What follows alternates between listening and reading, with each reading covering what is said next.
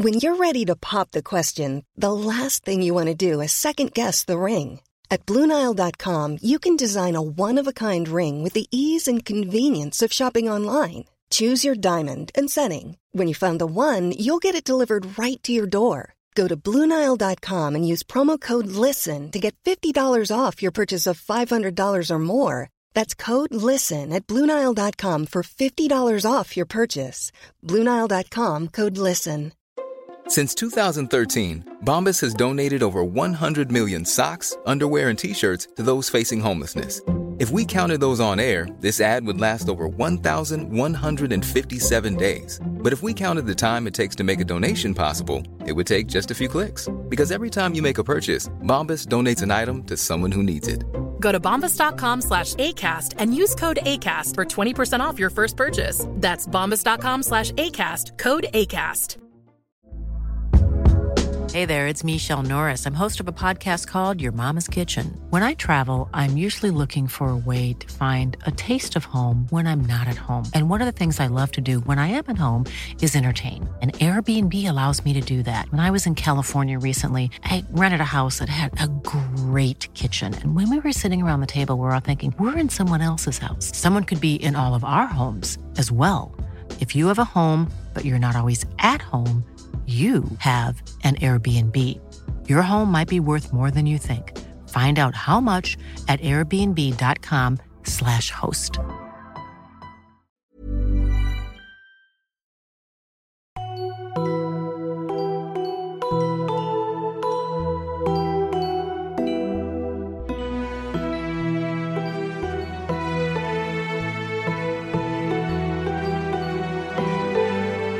Herzlich willkommen zu einer neuen Folge von Auf ein Butterbier hier im Jahr 2024 mit Nadine und Stefan. Hallo Nadine. Hallo und frohes neues Jahr an alle. Ja, jetzt ist ein bisschen spät, äh, das Ja. zu wünschen, aber wir hatten natürlich auch eine sehr, sehr lange Winterpause und Mhm. wir haben schon gerade im Vorgespräch gemerkt, oh je, ähm, da jetzt erstmal wieder reinzukommen, das wird eine Aufgabe werden. Ja. Allein in der Vorbereitung, wie man nochmal so ein Kapitel vorbereitet, haben Ja. wir schon gemerkt, ui, da ist aber einiges dann verlernt worden in den eineinhalb Monaten, in denen wir jetzt nicht aufgenommen haben. Ja. Deswegen bin ich mal sehr gespannt, wie das jetzt hier heute sich entfalten wird. Ich bin auch sehr gespannt. Ich muss ja sagen, so eine Pause tut halt irgendwie schon immer gut. Äh, war jetzt wirklich ja echt lang, aber ähm, also ich, ich fand's ganz in Ordnung. So ab und zu, finde ich, braucht man das schon mal. Das ist ja, also auch wenn wir ja im Prinzip jede Woche das Gleiche machen, wir reden über ein Kapitel von Harry Potter, immer über das Nachfolgende, ähm, ist es ja auf eine Art schon was Kreatives oder was, zumindest etwas, was die Leute unterhalten soll. Und dann ähm, so ein kleines Päuschen, das war wohl eine gute Sache. Ja, Muss ich wobei, sagen. also ich muss sagen, ich hatte jetzt nicht so viel Pause. Ich bin immer noch im Klausurenstress. ja. Ähm, aber hey, das wird schon. Nächste Woche ist es dann vorbei. Scheiße. Ja. Aber dann hast du doch zum Glück ganz lange frei, oder nicht, Stefan? Äh, Tatsächlich dieses Semester sogar noch weniger als sonst. Also Toll. Mhm. ich muss noch eine Hausarbeit machen, aber ich habe ja auch das Praxissemester jetzt vor der Tür. Und das beginnt irgendwie eine, nee, das beginnt einen Tag, nachdem ich äh, meine Klausur hatte. Also Ja. Das wird wunderbar dieses Semester. Aber das soll euch ja überhaupt nicht weiter interessieren.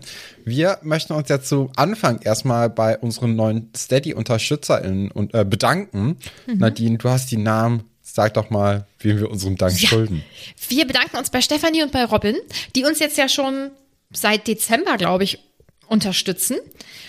Aber wir sind ja bisher noch nicht dazu gekommen, uns zu bedanken, aufgrund unserer kleinen Pause. Also vielen Dank, dass ihr jetzt schon dabei seid, obwohl wir auch die Pause gemacht haben. Das wissen wir ganz, ganz, ganz, ganz, ganz, ganz doll zu schätzen. Es ist ja wie ein kleines Weihnachtsgeschenk, was man bekommt, ne? muss man ja sagen. Ja, ich habe auch schon seit, äh, seit Weihnachten, also in den letzten drei, vier Tagen, habe ich schon wieder so ein bisschen Weihnachtsfilme, Serien gesehen, also Se Serienfolgen. Aber hey, auch das hat uns nicht zu interessieren.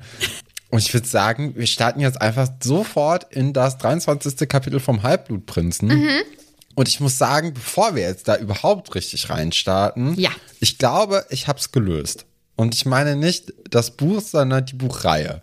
Ich bin sehr confident, dass ich äh, ziemlich viel in diesem Kapitel herausgefunden habe. Das kommt natürlich zum Ende von der Kapitelbesprechung. Das ist ein Spannungsbogen. Ja, aber da, also, da könnt ihr euch vielleicht drauf gefallen, oder ich leg mich halt kolossal auf die Schnauze. Aber ich, ich bin, ich bin guter Dinge. Du hast mir das ja schon geschrieben. Deswegen, Ja. wann denn? Ich glaube gestern oder vor, nee, weiß ich nicht, vor, vor zwei, drei Tagen hast du mir das geschrieben. War ich schon sehr aufgeregt. Und es, du wirst eh wieder richtig liegen. Es nervt ja, wohl ein bisschen. wir mal gespannt. Ja, ich bin wirklich auch schon sehr gespannt. Ja, ähm, mal sehen. Du hast ja beim, bei der letzten Folge auf jeden Fall gesagt, dass äh, das letzte Kapitel, was wir dann eben aufgenommen haben, dass das ein richtig blödes Kapitel ist, um erstmal in eine lange Pause zu gehen, Genau. weil es jetzt ja losgeht. Und ähm, ich wusste ja jetzt dann letztes Mal schon, welches Kapitel dann jetzt folgt. Ich liebe das Kapitel. Ja, ich glaube, da entfaltet sich sehr viel, ne? Also wir erfahren ja jetzt zumindest äh, ziemlich Ja, viel. genau. Und ähm, ich finde, wir lernen dann ähm, einen Charakter in dem Buch auch nochmal auf eine andere Art kennen und so. Und ich habe sehr viel zu diesem Kapitel zu sagen. Ich habe noch was Generelles zum äh, Buch vom Halbblutprinzen und vielleicht etwas auch, was äh, vielleicht besser ins letzte Kapitel gepasst hätte. Und zwar, Slughorn ist ja so die einzige Person, die sich an Lily eigentlich erinnert. Ne? Normalerweise ist es ja immer, oh Harry, du bist so wie dein Papa. Oh, dein Papa ist ja so toll. Aber Und- die Augen. Ja, die Augen. genau. So, jetzt ist es ja so, dass Slughorn sagt, ey, du hast das Talent beim Zaubertrank Braun von deiner Mutter geerbt. Jetzt wissen wir natürlich, naja, also Harrys Talent liegt darin, in ein Buch zu gucken und davon einfach das abzuschreiben beziehungsweise nachzumachen, was da drin steht. Und ähm, vielleicht ist es ja so, dass dieses Talent doch auch von der Mutter geerbt ist, weil die Mutter genauso vorgegangen ist im Zaubertrankunterricht, weil meine Vermutung geschummelt hat. ist ja, dass äh, Snape der Halbblutprinz ist. Wenn das denn so wäre und Lily vielleicht einfach gut befreundet war mit Snape, während sie Zaubertrankunterricht hatte, hätte es ja auch sein können, dass die einfach da abgeguckt hat und dann hätte Lily quasi doch ihr Talent weiter vererbt an Harry und zwar einfach Snapes Mitschriften sich gut anzugucken und deswegen gut im Zaubertrankunterricht zu sein. War nur so ein Gedanke. Dann können wir ja jetzt auch in das Kapitel dann wirklich einsteigen. Ja. Harry hat ja gerade noch so ein bisschen Glück Intus, aber das verschwindet ähm, merklich. Und er geht ja erstmal zurück in den Gryffindor-Gemeinschaftsraum, beziehungsweise er möchte dorthin gehen, wird Ja. dann aber ja auch von der fetten Dame erstmal nicht in den Raum reingelassen, weil es Genau. schon so spät ist und sie gerade geweckt wurde und dann hat sie nicht so richtig Bock drauf. Und deswegen wird da jetzt erstmal eine kleine Szene veranstaltet. Und insgesamt, also es geht ja jetzt in den ersten paar äh, Absätzen, wie gesagt, dann darum, dass Harry ja wieder zurückgeht und dass dieser Trank so nach und nach nachlässt. Und ich finde das ganz cool, dass das so langsam so ein bisschen ausfadet. Also das, also ähm, das Schlossportal ist zwar noch geöffnet, aber er trifft halt auf Peeves. Aber da kommt er schon dran vorbei. Also er schafft es dann ja bis zum Gryffindor-Turm, aber da ist dann ähm, die fette Dame, die ihn nicht reinlassen will. Und das finde ich irgendwie ganz cool, halt wie so eine, keine Ahnung, wie eine Wirkung von einem Medikament oder so, was dann so langsam nachlässt. Und äh, ja, die fette Dame ist irgendwie einfach ein bisschen sauer. Die nervt es jetzt, dass äh, Harry ja um Mitternacht oder nach Mitternacht rein möchte. Sie sagt ja auch, ja, also um Mitternacht wurde das Passwort geändert. Ähm, lässt ihn da halt auflaufen. Äh, vielleicht ist das auch eine kleine Erziehungsmaßnahme. Ich meine, sie wird ja schon seit Jahrhunderten sich mit ähm, Halbwüchsigen rumschlagen müssen. Ja, weiß vielleicht wollte sie, vielleicht wollte sie auch schlafen. Ich, glaube, Porträts schlafen ja auch. Ich frage mich, ob sie schlafen müssen. Also mich würde das auch ein bisschen nerven. So, muss ich sagen. Aber ich mag ja auch Regeln sehr gerne. Und was macht er nach- nach Mitternacht noch draußen? Oh, hackt es denn? Möchte ich gerne wissen. Nun gut.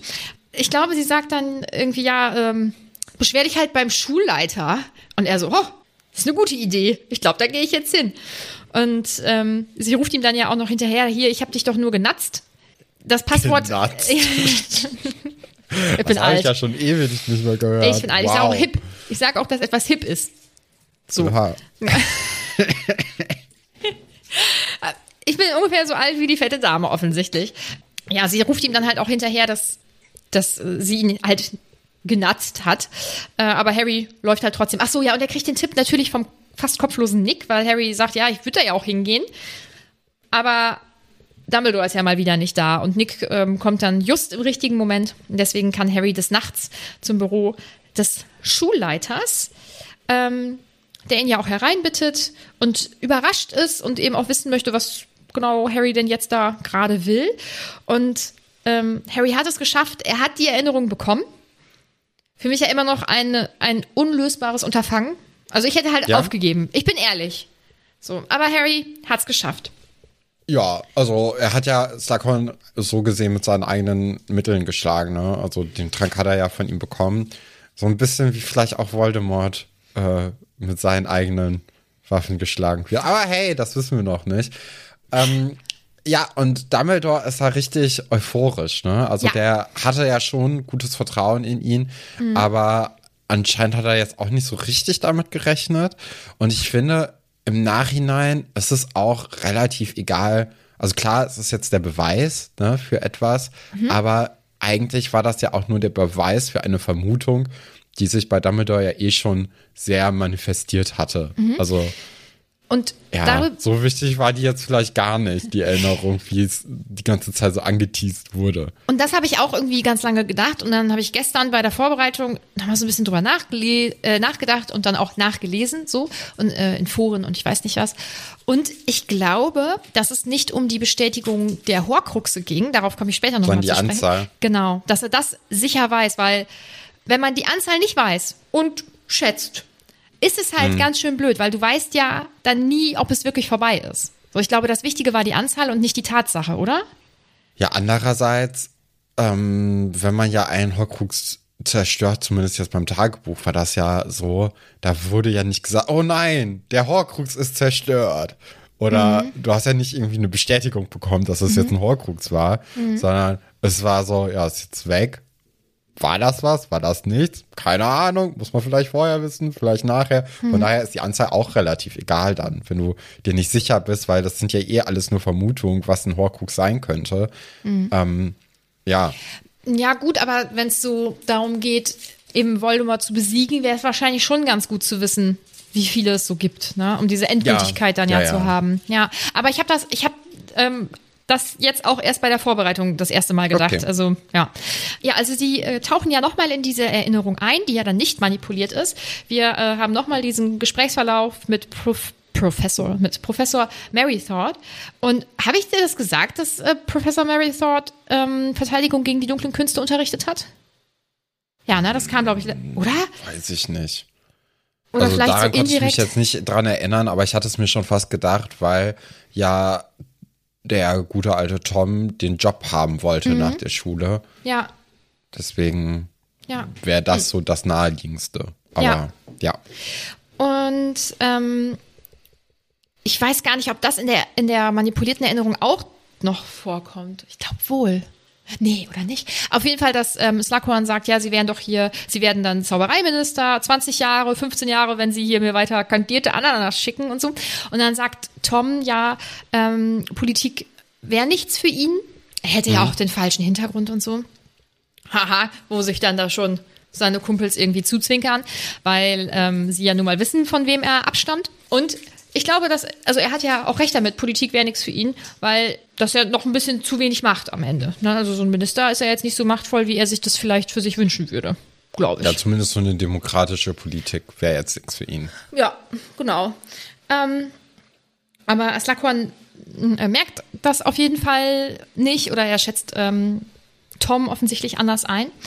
Ja, es geht dann ja weiter, dass die, die Jugendlichen oder Kinder, dass sie dann eben in die Schlafsäle geschickt werden und dann kommt ja dieser Moment, der ja jetzt das letzte Mal so verschwommen war, also dass äh, Tom eben bleibt und äh, Slughorn nach diesem Begriff Horcrux oder Horcruxe eben fragt. Und das finde ich sehr interessant, weil kennst du das, wenn du eigentlich weißt, dass diese Situation irgendwie gerade nicht richtig ist oder das, was du vielleicht gleich sagen oder preisgeben wirst oder so, dass das eigentlich irgendwie ungut ist, aber du kannst es an nichts so ganz Bestimmtem festmachen und dann traust du deinem eigenen Urteilsvermögen nicht. Also, dass du so ein Bauchgefühl hast, aber irgendwie nichts, woran du etwas festmachen kannst. Ja, ich glaube so ein, ja, ich, Weil so, so ähnlich, ja. weil irgendwie finde ich, wenn ich das jetzt so lese, dass Slughorn so wirkt wie, ja, sein Bauch sagt ihm, da solltest du echt nicht drüber reden, aber er hat ja nichts Bestimmtes, wo er es dran festmachen kann, weil Tom benimmt sich in der Schule, ähm, er hat keine äh, keine, keine Schulverweise oder er fällt ja nicht irgendwie negativ auf, sondern alle lieben ihn ja, weil er ja so ein toller Schüler ist. So, warum sollte man Ja. ihm diese Info nicht geben? Ach, ähm, ich glaube, das ist aber auch so ein bisschen Slughorn geschuldet. So, also ich finde, Slughorn hat da schon gewisse Parallelen zu Gilderoy Lockhart. Ähm, dadurch, dass er dann sich so geschmeichelt fühlt und sich irgendwie in seiner Position ähm, wertgeschätzt fühlt und auch irgendwie als weise Person jetzt hier dienen kann. Und ich glaube, da ist jetzt erstmal so am Anfang, dass wirklich ihm egal oder er merkt es nicht so. Und erst als Tom da auch immer wissbegieriger wird und auch das immer schlechter verheimlichen kann, dass ihn das jetzt wirklich sehr interessiert und dann ja auch quasi mit der Anzahl so über die Stränge Ja. schlägt, dass er da merkt, okay, da habe ich jetzt irgendwie was gesagt, was ich hätte nicht sagen dürfen. Und ähm, da wird ja auch, glaube ich, im Buch geschrieben, dass er ihn so anguckt, als ob er ihn jetzt zum ersten Mal so klarer sehen würde. Und ich glaube, vorher ist er einfach wirklich so eingelullt von äh, Tom und hat da deswegen gar nicht dieses, ähm, ja, dieses schlechte Bauchgefühl oder dieses schlechte Gefühl generell. Ich Ja. glaube, das kommt halt wirklich erst, je mehr er preisgibt. Ja. Wo ich mich auch frage, so woher weiß Slughorn eigentlich das alles? Ne? Also es gibt ja keine Bücher in Hogwarts darüber. Ja, und er, er selbst ist ja auch jetzt nicht so sehr in der dunklen Magie drin. Ich könnte mir schon vorstellen, dass das ähm, bei sehr talentierten, sehr einflussreichen, sehr, keine Ahnung, ich sag mal, weit gereisten Personen in der magischen Welt, ähm, dass das bekannt ist in einem gewissen Ausmaß, weil Dumbledore weiß ja offensichtlich auch, was Horcruxe sind und äh, ja auch nicht als erster, also offensichtlich wurden ja auch schon ähm, Bücher aus Ja. der Bibliothek entfernt und so. Also vielleicht ist das auch mehr so ein, so ein Wissen, was so hinter vorgehaltener Hand immer mal wieder so weitergetragen wird, aber was jetzt nicht die Gesellschaft so an sich durchdringen soll. Okay. Denk, also denke ich, das wird, das wird halt nie, das ist kein Thema an sich in den Büchern, aber so könnte ich mir das vorstellen. Fast so ein bisschen vielleicht auch wie Legenden oder so, ne? Ja. Dass man das so weiterträgt. Ja. Ja, aber was sind denn Horcruxe überhaupt, Nadine? Wir müssen ja auch vielleicht die Leute ins Boot holen, Ja. die, so wie ich, äh, gar keine Ahnung haben Genau. von der Materie. Möchtest du das jetzt erklären oder soll ich das Nee, mach du erklären? ruhig. Also wir erfahren halt, dass das ein, dass das quasi ein abgespaltet, abgespaltener, abgest, abgespalteter, abgespaltener, glaube ich. Ja, fängt schon gut an. Ähm, Teil einer Seele ist. Also wenn ich das jetzt wollen würde, dann könnte ich jetzt hier jemanden töten. Das ist nicht so, das ist der unschönere Teil, finde ich, oder einer der unschönen Teile ähm, an Horcruxen. Und dann mit einem Zauber oder das wird halt, keine Ahnung, weiß ich jetzt nicht, ähm, kannst du dann deine Seele teilen und sie in einem Objekt sus- Ja, so wie ich das verstanden habe, ist die Seele dann eh schon geteilt, wenn du jemanden umbringst. Und dann kannst du diesen abgespalteten Teil Mhm. in etwas anderes reinzaubern oder du machst es nicht und der verschmilzt wieder zurück. So, das rei es Mhm. ja. hat er nicht gesagt, es reißt die Seele in zwei. Ja, ich weiß halt nicht, ob das tatsächlich automatisch passiert Mhm. oder ob das passiert, wenn du ähm, das willst und dann Okay. diesen Wunsch hast, zum Beispiel einen Horcrux zu erstellen oder so. Das weiß ich nicht. Ja. Okay. Und äh, genau, dann äh, wird eben die Seele in irgendein Objekt gespeichert oder eingefügt In eine. Sache. Ja, ja, stimmt, ist ja, ja genau, weil Tiere sind Sachen. Und egal. Ähm, Ja. Und das- es gibt ja verschiedenen Sachbegriff. Ne? Ich So. ha- Es gibt ja Sachen eins, zwei. Ich hatte gerade eine Klausur darüber. Deswegen, ah, okay. Huh, ich sollte da nicht zu laut eine drüber Sache reden. des Sachunterrichts. ja, weißt du? So. Ja, ah. Okay, Ist egal. alles klar. Interessiert Ja, ja, ist, ist auch Ich- unwichtig. Uh, ja, das. Mhm, ja, egal. Auf jeden Fall wird ähm, dann die Seele in irgendetwas eingespeist. Ähm, und letztendlich, solange dann dieser zweite Teil der Seele verbleibt, kann man nicht sterben, weil die Seele halt ja immer noch dann an die Erde oder so gebunden ist, ans Leben, wie auch immer. Ja. Und Ja, mega uncool eigentlich, oder? Ey. so für immer leben, wäre das was für dich? Ey. Ich find's nicht. Das ist, das ist so witzig. Also Anne und ich haben ähm, wegen hier dem anderen Podcast, den ich mache, haben wir ja über Twilight gesprochen und die Vampire sind ja auch unsterblich.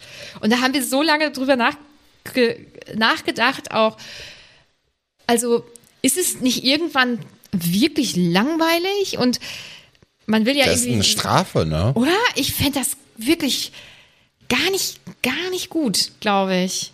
Also so Langleben, schöne Sache. Aber so unsterblich sein, du hast ja auch irgendwann dann alles gesehen oder alles gemacht und keine Ahnung. Nee. Ja. Ja, ich weiß nicht. Ich glaube, man möchte sein Leben ja mit bestimmten Dingen füllen und wenn du unendliche Ressourcen hast, weiß ich nicht. Ja, vor allem, wenn auch alle um dich herum sterben, das ist ja auch Ja. echt beschissen. Also, Ja.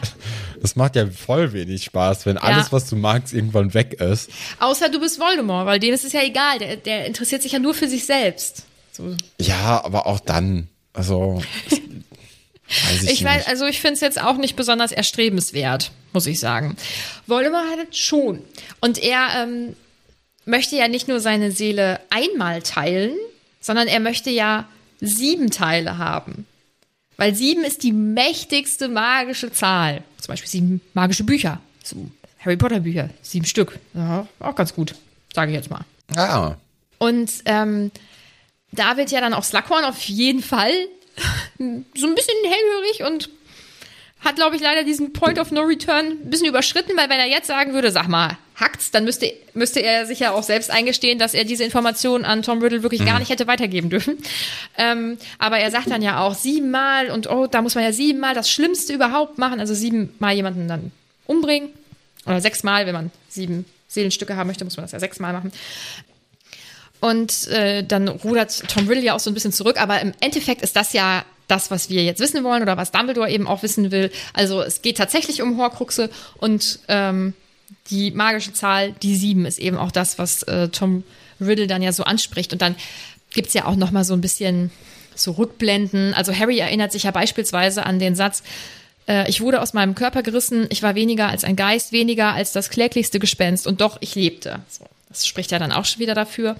Und äh, Dumbledore zitiert später im Kapitel ja auch nochmal. Jetzt finde ich es natürlich irgendwie auf ja, er, der nicht. weitergegangen wäre als alle anderen Genau. und die Todesser hätten das vielleicht nicht so richtig verstanden, aber er hätte da dem auch schon einen kleinen Beweis dafür gesehen, dass eben äh, Voldemort das öfters gemacht hat. Mhm. Dann wurde ja auch die Gestalt von Voldemort immer ähm, ja immer komischer. Ne? Er hat sich ja dann doch optisch auch sehr verändert und er hat dann auch eben gedacht, okay, das Menschliche wird wohl wirklich sehr, sehr stark aus ihm herausgekommen sein mit der Seele.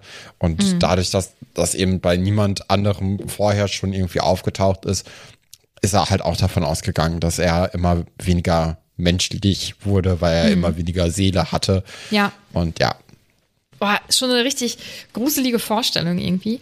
Ähm, und dann kommt was richtig Spannendes. Und zwar, ähm, dass Dumbledore vor einigen Jahren, vor vier Jahren nämlich, einen Beweis dafür bekommen hat und den hat Harry ihm gebracht. Und es handelt sich um das Tagebuch. Was ja im da war das zweiten irgendwie dann doch mehr konnte als irgendwie so ein normaler verzauberter Gegenstand. Ne? Konnte sich ja verteidigen, konnte ganz stark beeinflussen und allein aus einer Erinnerung ist ja im Prinzip ja fast wieder ein Mensch entstanden. Also ähm, diese Erinnerung von, von Tom, die aus dem Tagebuch gekommen ist, die war ja noch irgendwie nicht so ganz da. Es wird ja, glaube ich, irgendwie so ein bisschen beschrieben, als wäre, ja, weiß ich nicht, einfach noch nicht so ganz griffig quasi. Ähm, aber wenn Ginny ihm ihre komplette Lebensenergie gegeben hätte, dann wäre er ja wieder da gewesen. Und das ist wohl nicht so ganz normal.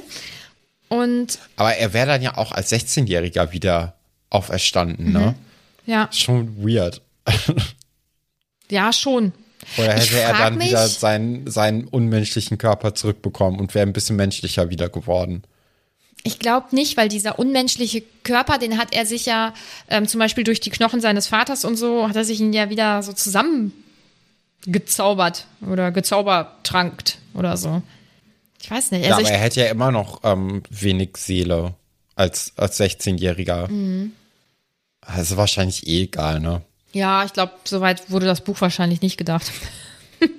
Aber es ist wohl so, dass die Autorin zu dem Zeitpunkt des zweiten Buches das eigentlich schon so auf dem Schirm hatte und das da schon einbringen wollte mit den Horcruxen und dann aber sich gesagt hat, okay, das ist ein bisschen zu viel Info und zu viel Auflösung und so für das zweite Buch von einer Reihe von sieben. das verschieben wir nochmal. Und dann hat sie es angeblich wohl alles nochmal irgendwie so ein bisschen umgeschrieben oder so. Aber das Tagebuch taucht ja auf jeden Fall in Band 2 schon Mhm. auf und ist ja schon mal zerstört. Das ist eine sehr gute Sache. Ja, als zweites wird dann der Ring zerstört, ne? Ja. als zweiter Horcrux, den Dumbledore dann gefunden hat im Haus der Gaunt. Ne? Genau. Und äh, dabei hat er sich dann auch diese Verletzung hervor, also geholt, so wie ich es ja auch schon mir gedacht hatte.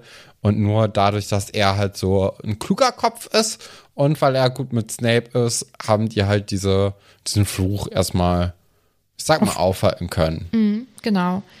Ähm, möchtest du raten, ist ja ein bisschen grausam, ähm, welche Tode quasi den Horcrux dann oder zu diesen, zu den, zu diesen beiden Horcruxen gehörten? Also wir haben ja einmal das Tagebuch und einmal eben den Ring.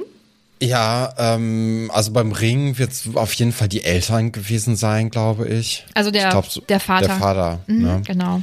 Ähm, beim, äh, beim Tagebuch wird es ja wohl wahrscheinlich nicht die maulende Myrte gewesen sein, weil das war ja eher der Basilisk, der das getan er, hat. er hat es befohlen und ich glaube, das reicht dann. Also der Ja. Basilisk hätte es ja nicht getan, wenn er ihn nicht auf sie gehetzt hätte. So.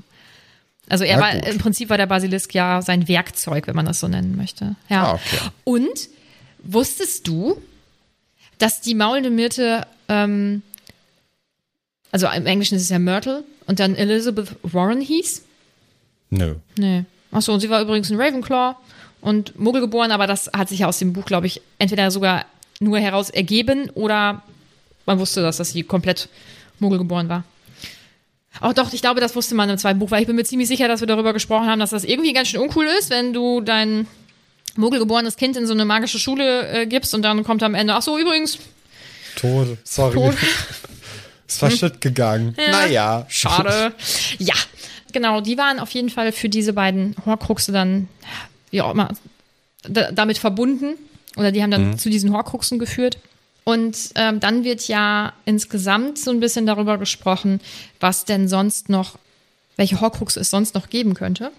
Und ich kann Harrys Gedanken voll verstehen. Und das wäre ja auch eigentlich die viel schlauere Variante, dass man einen alten Stiefel nimmt oder irgendeine Ja. Blechdose oder so. Und Dumbledore sagt dann, ja, du denkst halt an Portschlüssel, weil die haben ja den, die haben ja im Prinzip einen ähnlichen, ja, was heißt einen ähnlichen Hintergrund, aber die haben ja den Hintergrund, dass sie so unauffällig und vielleicht auch ein bisschen fies sein sollen, dass das niemand halt anfasst, der diesen Portschlüssel eben nicht berühren sollte. Ja, aber so tickt ja Voldemort nicht. Nee, ne? genau. Also das haben, hat man dann ja doch irgendwie im Verlauf des Buches schon festgestellt, dass er halt sich eher Gegenstände ausgesucht hat, die auch von sich irgendwie magisch sind. Mhm. Und ähm, die dann ja auch quasi unzerstörbar sind. Weil, also sobald jemand irgendwie, sagen wir mal, den Becher von Hufflepuff in die Hände bekommt, dann ist er ja davon ausgegangen, weil er von sich aus halt ausgeht, dass jeder das als so eine Kostbarkeit sehen würde, dass egal was damit ist, dass der nicht kaputt gemacht wird, weil dann wäre ja diese ganze Magie flöten gegangen. Und äh, deswegen sind das ja aus seiner Perspektive dann doch recht gute Verstecke eigentlich gewesen. Ja. Kriegst du die anderen noch zusammen? Ja, ich habe mir mal hier aufgeschrieben, was, ähm, was alles hier möglich ist. Also das Tagebuch und den Ring hatten wir ja schon, der Hufflepuff-Becher, dann das Amulett von Slytherin, das ja auch genauso wie der Becher bei der Hepzibah war. Das heißt, einer davon könnte dann auch der Tod davon, also direkt als Tod genutzt worden sein. Dann meint ja äh, Dumbledore, dass er vermutet, dass er auch etwas von Gryffindor oder Ravenclaw gerne gehabt hätte. Wahrscheinlich wäre er auch deswegen gerne als Lehrer zurück nach Hogwarts gekommen, weil dort findet man dann so Sachen.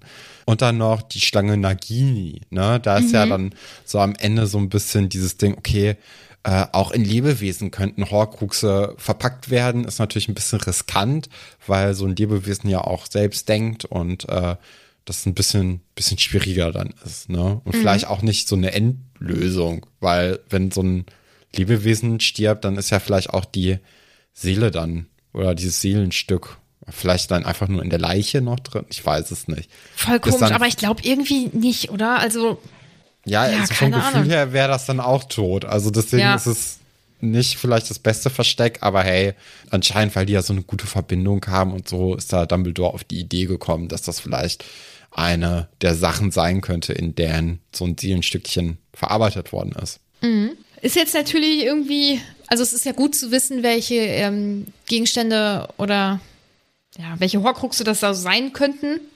Mhm. Aber die können halt ja überall sein. Die können überall sein. Äh, und Dumbledore ist ja auf der Suche danach. Ne? Also mhm. der verlässt ja immer das Schloss, um eben das zu finden. Und anscheinend ist er jetzt gar nicht mal so weit davon entfernt, einen gefunden zu haben. Und äh, da ist ja auch Harry direkt so, oh, darf ich mit, darf ich mit, darf ich mit? Und Dumbledore ist dann auch erstaunlicherweise so, ja klar, kannst du mitkommen. Und da ist er auch sehr froh drum, der gute alte Harry. Und dann geht's aber noch mal so ein bisschen um diese Prophezeiung und welche Waffen denn äh, Voldemort ihm gegeben hätte und dass Harrys größte Waffe eben das ist, dass er lieben kann. Und es dreht sich da irgendwie so ein bisschen im Kreis, fand ich. Ähm, da hat das Kapitel mich dann auch wieder verloren, weil ich dachte, okay, das alles mit den Horcruxen, das ist viel interessanter als dieses Detail, dass Harry halt lieben kann, mhm. obwohl er da durch ganz, ganz viel blödes Zeug in seinem Leben schon äh, gehen musste und durchstehen musste. Ähm, Wobei, es ja. geht, also es, ähm, ich glaube, dass das intensiver ist, als man das im ersten Moment meint, weil es geht ja auch darum, dass diese Prophezeiung ja auch nur von Voldemort im Prinzip aktiviert wurde. Aktiviert wurde und er gibt Harry die eine Waffe, im Prinzip gegen sich selbst. Und die Waffe ist ja, dass Harry ja niemals zum Beispiel den Tod seiner Eltern ungesühnt lassen wollen würde. Oder jetzt zum Beispiel ja auch Sirius. Oder mhm. äh, all die anderen Menschen, von denen er weiß, dass die großes Leid durch Voldemort erfahren haben. Hier die Eltern von, von Neville. Also dadurch, dass Harry Liebe empfinden kann, äh, ja nicht nur für seine ähm, verstorbenen Eltern, sondern für sehr viele Menschen in seinem Leben, ist er ja insofern selbst oder die Liebe ist ja, ist ja die Waffe, die Voldemort Harry gegeben hat, weil Harry das dann sühnen möchte und er wurde ja von Voldemort als ihm ebenbürtig gekennzeichnet. Wenn das, das sagt Dumbledore ja auch und ähm, ja. Das, ich glaube, das ist in diesem Kapitel auch besser erklärt, als ich das, wann war das denn, Ende Buch 5 versucht habe, irgendwie wiederzugeben. ähm, dass diese Prophezeiung, ja, dass es, dass es ja nicht hätte eintreten müssen. Ja. Ja. ja. Und ähm, ich finde den Moment eigentlich ganz cool. Also ich finde das auch mit den Horcruxen halt ultra spannend. Äh, ich habe mich sehr auf dieses Kapitel gefreut. Aber ich finde auch ähm, diese Intensität, mit der Dumbledore versucht, das Harry zu erklären und wie wichtig das alles ist, das vielleicht auch zu verstehen und so. Und er wird ja schon fast ein bisschen aufbrausend. Und ähm, also man merkt einfach, er möchte, dass Harry das wirklich versteht und weiß, worum es hier geht. Das finde ich sau cool, weil wir erleben Dumbledore ja in der Regel, außer wenn er zum Beispiel gegen Voldemort kämpft oder ähm, den äh, hier ähm, Barty Crouch Jr. Äh, verhört, dann erleben wir ihn ja eigentlich immer als ähm, so sehr gefestigt und sehr ruhig und äh, ja, auf eine, immer, ich sag mal, eher so weise, wie man sich halt so einen alten ja, weisen Mann. Souverän, no. Genau. Und hier ist er so sehr impulsiv und so und sehr emotional. Und das finde ja, ich richtig merkt, cool. Dass es ihm wichtig ist. Genau. Und es ist ja nicht nur, es ist ja auch nicht für Dumbledore nur wichtig, sondern für diese gesamte Sache halt irgendwie. Und deswegen finde ich das äh, emotional sehr mitreißend. Mhm. Ja, aber einfach, weil man Dumbledore bisher ja auch so eher nicht, nicht häufig kennt. Oder eigentlich ja. in so normalen Gesprächssituationen halt nicht. Ne? Ja, und das motiviert ja auch Harry so ein bisschen. Ne? Also äh, dadurch, dass Dumbledore ihm das ja nochmal so ein bisschen aufbereitet, merkt er halt, okay, das ist, ich werde halt nicht von Voldemort quasi in diesen Kampf gezogen oder gesogen, mhm. ähm, sondern er geht ja selbst, oder er wäre ja auch ohne die Prophezeiung bereit gewesen, eben ähm, gegen Voldemort vorzugehen. Mhm. Und das macht dann für ihn selbst schon einen Unterschied. Ich glaube, da wird gesagt, es ist halt ein Unterschied, ob man in eine Arena geschleift wird oder ob man sich irgendwie auf den Kampf vorbereitet und äh, da auch mit dem mit dem richtigen Mindset reingeht und sagt, genau, ey, hier, ich möchte damit kämpfen. ähm, ja. So, jetzt kommen wir aber zu dem, was ich mir gedacht habe, mhm. was jetzt hier das Buch auflöst. Und zwar fängt es natürlich bei den Horcruxen an. Und zwar vor allem dabei, erstmal natürlich von allen Häusern irgendwie ein Horcrux oder ein Gegenstand ähm, im besten Falle da sein möchte, also da sein sollte. Ich finde übrigens, ähm, genau, bevor wir das machen, mhm. die Orte, ne, wo die Sachen sein könnten, mhm. da haben wir ja auch schon so ein bisschen so abgeklappert, wo wir auch in den Erinnerungen in diesem Buch schon waren. Also ähm, Haus der Gaunt, mhm. ne, war ja, war ja was.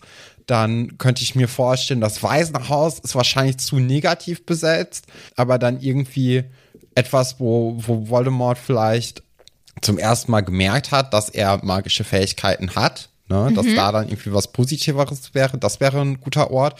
Also zum Beispiel entweder die Winkelgasse oder Nocturengasse, weil der ja auch vorher gearbeitet hat oder nachher halt eben. Das wären noch zwei Orte. Dann Hogwarts, auf jeden Fall ist irgendwas noch in Hogwarts versteckt. Mhm. Also ich würde auch mal vielleicht zusammen mit Harry in die Kammer des Schreckens gehen an Dumbledores Stelle, sagen hier, lass die noch mal irgendwie gründlich durchsuchen. Kann ja sein, dass hier noch irgendwas versteckt ist, weil also das ist ja das beste Versteck überhaupt, weil mhm. wer kann da rein? Niemand. ihr, hättet grad, ihr hättet sehen sollen, wie Stefan niemand gesagt hat, so mit dem Kopf geschüttelt nach oben geschaut, niemand. Und dann hatten wir da noch irgendwie Orte? Nee, ne? In den Erinnerungen. Ich bin mir gerade nee, das war ja, ja, ne. Bei ihr glaubst du aber, nicht? Nee, nicht bei der zu Hause. Mega hm. schlechtes Versteck. Aber hm. äh, das war ja dann auch eher wichtig, dass er die beiden Gegenstände bekommen haben könnte. Mhm. Ja, also die Orte. Okay, dann kommen wir eben zu dem Wichtigen. Und zwar ist es ja so, dass auch in Lebewesen anscheinend so ein Horcrux versteckt worden mhm. sein könnte. Und ich glaube, dass, da, äh, dass nicht Dumbledore, sondern Voldemort schon den Tod von Harry als so bedeutsam empfunden hätte, dass er da gerne seine Seele irgendwie auch in irgendein Horcrux hätte stecken wollen, weil das ist ja quasi so das letzte, letzte Stück gewesen, was mhm. ihm noch gefehlt hätte. Und ähm, ich glaube, kaum ein Tod von irgendjemandem wäre bedeutsamer gewesen als der. Mhm. Und deswegen glaube ich schon, dass da so ein bisschen Seelenstücke auch rumgeflogen sind. Vielleicht ist dann ein kleines Seelenstückchen auch in Harry gelandet, weil mhm. Harry hat ja ganz, ganz viele Eigenschaften von dem guten alten Voldemort, so wie zum Beispiel das mit dem Schlangensprechen mhm. übertragen bekommen. Er hatte auch irgendwie eine ziemlich gute Verbindung zu Nagini, als die ähm, für Voldemort getötet hat. Also da war irgendwie so eine schöne Dreiecksgeschichte am Laufen. Und äh, er konnte ja auch die ganze Zeit im fünften Buch in Voldemorts Kopf gucken, quasi, obwohl das eigentlich gar keinen Sinn ergibt, dass das möglich ist. Und deswegen denke ich, dass da auf jeden Fall auch äh, ein Stück von Harry oder von Voldemort in Harry drin ist, ähm, von der Seele. Und ähm, dann ist es ja so, dass Harry eine Hutklemme war im ersten Buch zwischen Slytherin und Gryffindor. Und obwohl er dann ja ein Stück von Slytherins Erben quasi in sich hatte, ist er ja trotzdem ins Gryffindor gekommen, wo ich dann davon ausgehe, dass dann eben auch Gryffindor-Blut quasi in ihm sein musste, weil sonst hätte er es nicht irgendwie geschafft, da so, so gegen zu dingsen. Mhm. Deswegen könnte ich mir gut vorstellen, dass er eben auch ein Erbe von Gryffindor ist. Und dann wäre er quasi das letzte oder ein, Gegenstand von Gryffindor, was dann ja auch noch mal in äh, Voldemorts Plan irgendwie ganz gut aussehen würde. Dann kommen wir noch mal ein bisschen mehr zur Prophezeiung. Also ich habe hier ein bisschen mehr halt überlegt. Mhm. Und zwar bei der Prophezeiung war ja irgendwie so äh, keiner kann leben, solange der andere lebt oder so. Mhm. Und vielleicht ist es dann eben so gedacht, dass, wenn ja Harry eh schon ein Stückchen von Voldemorts Seele inne trägt, dass Harry sterben muss, damit Voldemort sterben kann. Mhm. Und das wird sich dann ja auch irgendwie ganz gut machen mit dem Fakt, dass sie ja beide, also Voldemort und Harry, zufälligerweise einen Zauberstab mit einer Phönixfeder haben und der Phönix ist ja bekannt dafür, dass er auferstehen kann oder mhm. dass er dass er ja stirbt und dann wieder aufersteht und Voldemort ist ja schon aufgestanden äh, nach seinem Tod oder äh, wegen diesen ganzen Horcruxen und vielleicht schafft es jetzt Harry auch eben aufzuerstehen und deswegen vielleicht auch, weil der weil Harry eben ein Stück von Voldemorts Seele inne trägt, war das auch auf dieser Friedhofsszene, als sie gegeneinander gekämpft haben, nicht so erfolgsversprechend von ähm, Voldemorts Seiten aus, weil der Fluch, der ja eigentlich dann doch stärker ist als ein Blockzauber oder als ein äh, Zauberstab aus der Hand Zauber, der hat ja nicht gewirkt. Und vielleicht, weil eben Voldemort nicht gegen sich selbst kämpfen kann, quasi. Und vielleicht wusste Voldemort nicht, dass die Seele in Harry ist oder so. Aber auf jeden Fall wäre das dann eben nochmal so ein kleiner Brotkrumm, der da irgendwie gut reinpasst. Ich glaube, das war es jetzt so an meinen Überlegungen. Und was, was bedeutet das jetzt für den Verlauf der Buchreihe? Deine so. Überlegungen. Ja, Harry wird zusammen mit Dumbledore, vielleicht auch alleine, weil ich bin ja auch noch so guter Dinge, dass Dumbledore in diesem Buch noch stirbt, wird er auf Schatzsuche quasi gehen und die Horcruxe nach und nach finden müssen und äh, ja kaputt machen müssen, bis ihm dann irgendwann ja selbst irgendwie auffällt, dass er selbst ein Horcrux-Stückchen inne sich oder dass er selbst ein Horcrux ist. Und da muss er den Tod irgendwie überlisten dann, wenn er gestorben ist, kann halt auch Voldemort sterben. Ich schreibe alles mit. Macht das, macht das. Also das wäre, ja, das, das wäre so der, der Verlauf, würde ich sagen, für das letzte Buch. Da hätte man auch noch mal irgendwie so ein Best-of vielleicht, weil man dann so äh, so Orte abklappert, die man irgendwie schon kennt, ne? Weil wenn man jetzt zum Beispiel in die Nocturen oder in die Winkelgasse gehen müsste, dann wäre das auch irgendwie wieder cool. Dann am Ende wird man sowieso noch mal nach Hogwarts müssen, wenn nicht schon die ganze Zeit. Also ich weiß jetzt ja nicht, Fred und George sind ja aus der Schule gegangen, weil als, als sie ja auch schon 17 waren, Harry wäre dann auch 17, weiß ich jetzt nicht, ob er dann das Schuljahr noch beendet oder ob er dann äh, sich immer wieder rausschleicht und dann wegappariert, um dann selbst irgendwie nach Sachen zu suchen. Aber wird schon wenig Sinn ergeben, die ganze Zeit in der Schule zu bleiben und dann nur am Wochenende so ein bisschen dem nachzugehen. Also es wäre ja schon eher so eine Art, ja, ja, es wäre schon eher so eine Art Fulltime-Job, Voldemort umzubringen, so auf lange Sicht. Deswegen, ja, vielleicht äh, gehen die einfach dann zu dritt, also Ron und Hermine kommen natürlich mit, weil sonst wäre ja auch langweilig fürs Buch, gehen dann zu dritt auf Schatzsuche und müssen sich dann so ein bisschen in der Welt da draußen rumschlagen, während sie dann auf, ja, auf, auf Spurensuche durch Voldemorts Leben eben gehen. Boah, ich habe jetzt direkt den Soundtrack von Indiana Jones irgendwie im Kopf. Da, da, da, da. Und dann suchen die das. Da, da, da. oh Gott. Ja, spannend.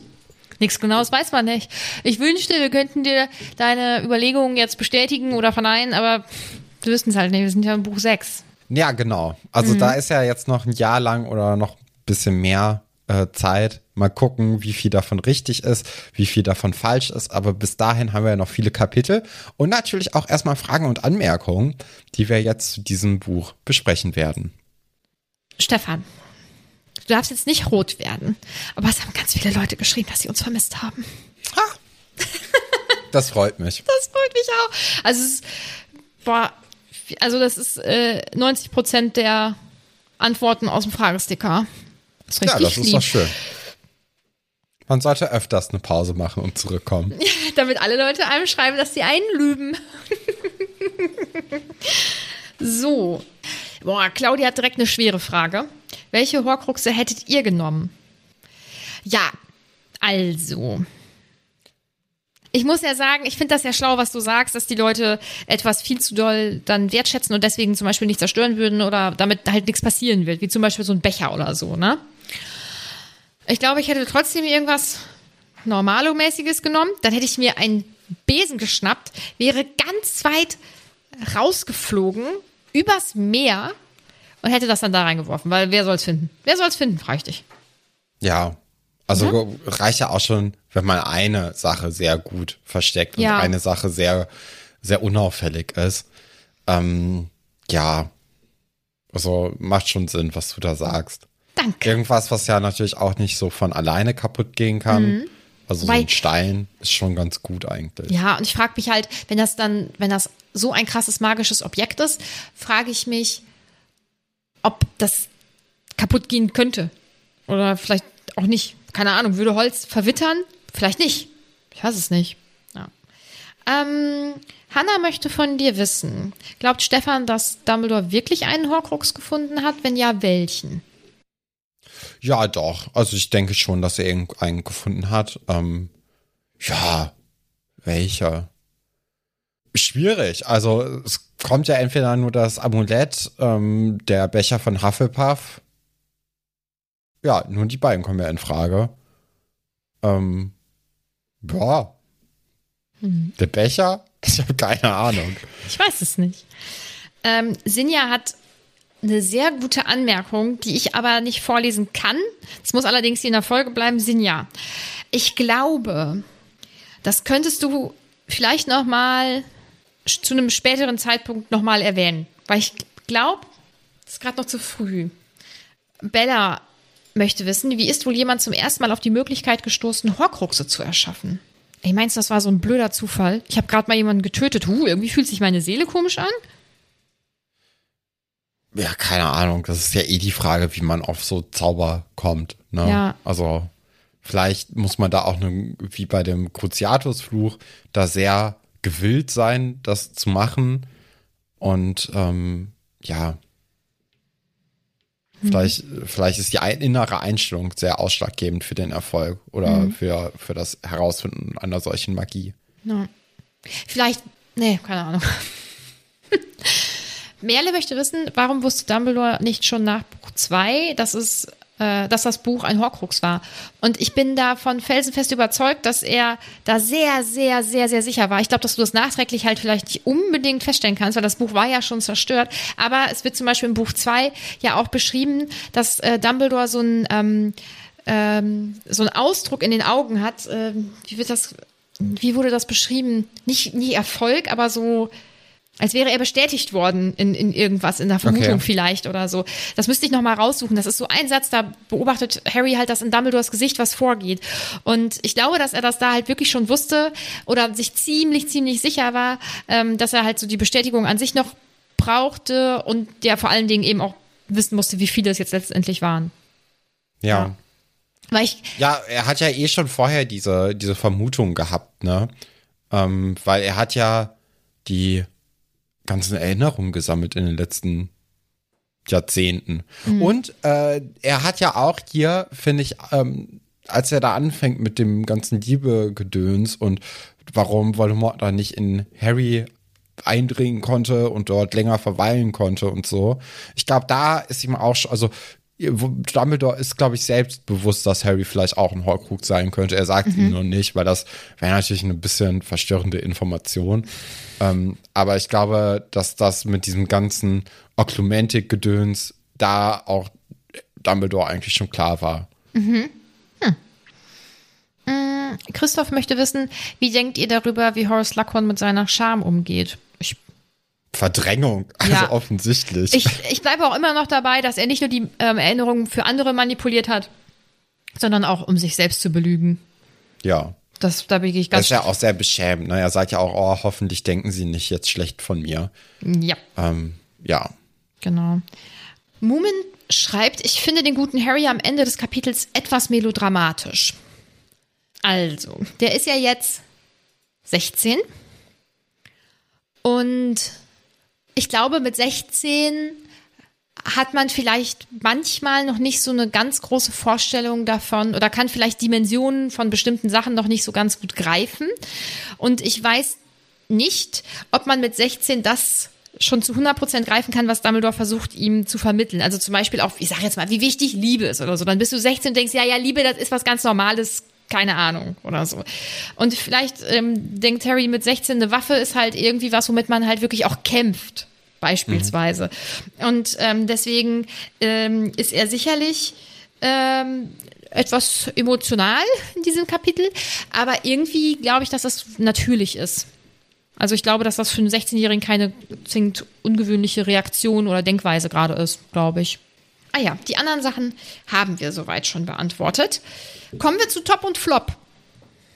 Ja, gibt's eigentlich keine so richtig, oder? Doch, Also, ich hab. ich finde es sehr, sehr schwierig, hier Top und Flops zu nehmen. Man könnte natürlich sagen, okay, Flop, entweder Voldemort oder ähm, äh, Slughorn. Ne? Ja, ich habe Voldemort genommen. Weil ich finde es Ja. richtig, ich finde es nicht gut von ihm, muss ich sagen. Nee? Nö. Ich, ich sag äh, auch Voldemort. dann. Und als Top hast du da jemanden oder hast du da noch keinen stehen und du schließt dich gleich mir an, weil ich so überzeugend sein werde? Ja, dann sage ich mal Dumbledore, Ja, weil er ein guter Mentor in dem Moment ist. Ja, und weil man ihn jetzt nochmal so auf eine neue, sehr beeindruckende Art wieder kennenlernt, weil er so schlau ist. Ich finde Dumbledore voll der Top. Ich finde Harry auch gut. So, ich finde ihn ähm, eigentlich auch ganz pfiffig, wie man in meinem Alter sagt, nämlich äh, in diesem Kapitel. Aber Dumbledore finde ich schon ein guter Job. Jawohl, fiel mir leicht. Ja, ich finde es sehr, sehr schwierig, weil halt irgendwie viel das Buch vorangebracht wird, aber wenig von den Charakteren kommt. Das ist so, klar. Und dann kommen wir schon zum nächsten Kapitel, Sectum Sempra. Das Ja, das war ja der Zauberspruch, der ähm, im Halbblutprinz gegen Feinde verwendet werden könnte. Mhm. Ja, Semper heißt ja immer. Septum kenne ich nur aus dem Bereich der Piercing. Aber es, es ist ja Sek Sektum, oder? Ach, Sektum. Ja. Mhm. Dann sind wir nicht mehr im Bereich der Piercings unterwegs, aber etwas ist für immer. Also keine Ahnung. Müssen wir mal gucken, was passiert. Irgendwie was gegen Feinde wird wohl stattfinden. Ähm, bin ich sehr gespannt. Ja. Ein paar Vorhersagen Ja. hast du ja schon aufgestellt. Von daher ist es okay, wenn du jetzt bei dem Titel nicht so zwingend. Na gut. Ja, das war die erste Folge nach der langen Pause. Es hat mir krass viel Spaß gemacht. Also ich fand das Kapitel cool. Es hat Spaß gemacht, mit dir Mhm. zu schnacken. Es hat auch mal Spaß gemacht, wieder aufzunehmen. Also man, man verlernt das halt wirklich gefühlt so ziemlich Ja, fix. total. Ja, ähm, falls euch die Folge gefallen hat, könnt ihr uns ja das gerne überall, wo ihr wollt, mitteilen. Ihr könnt uns sehr, sehr, sehr, sehr gerne bewerten. Das wäre richtig cool. Folgt uns auf Instagram, kommt auf unseren Discord. Und ansonsten hört auf jeden Fall nächste Woche wieder rein. Bleib buttrig.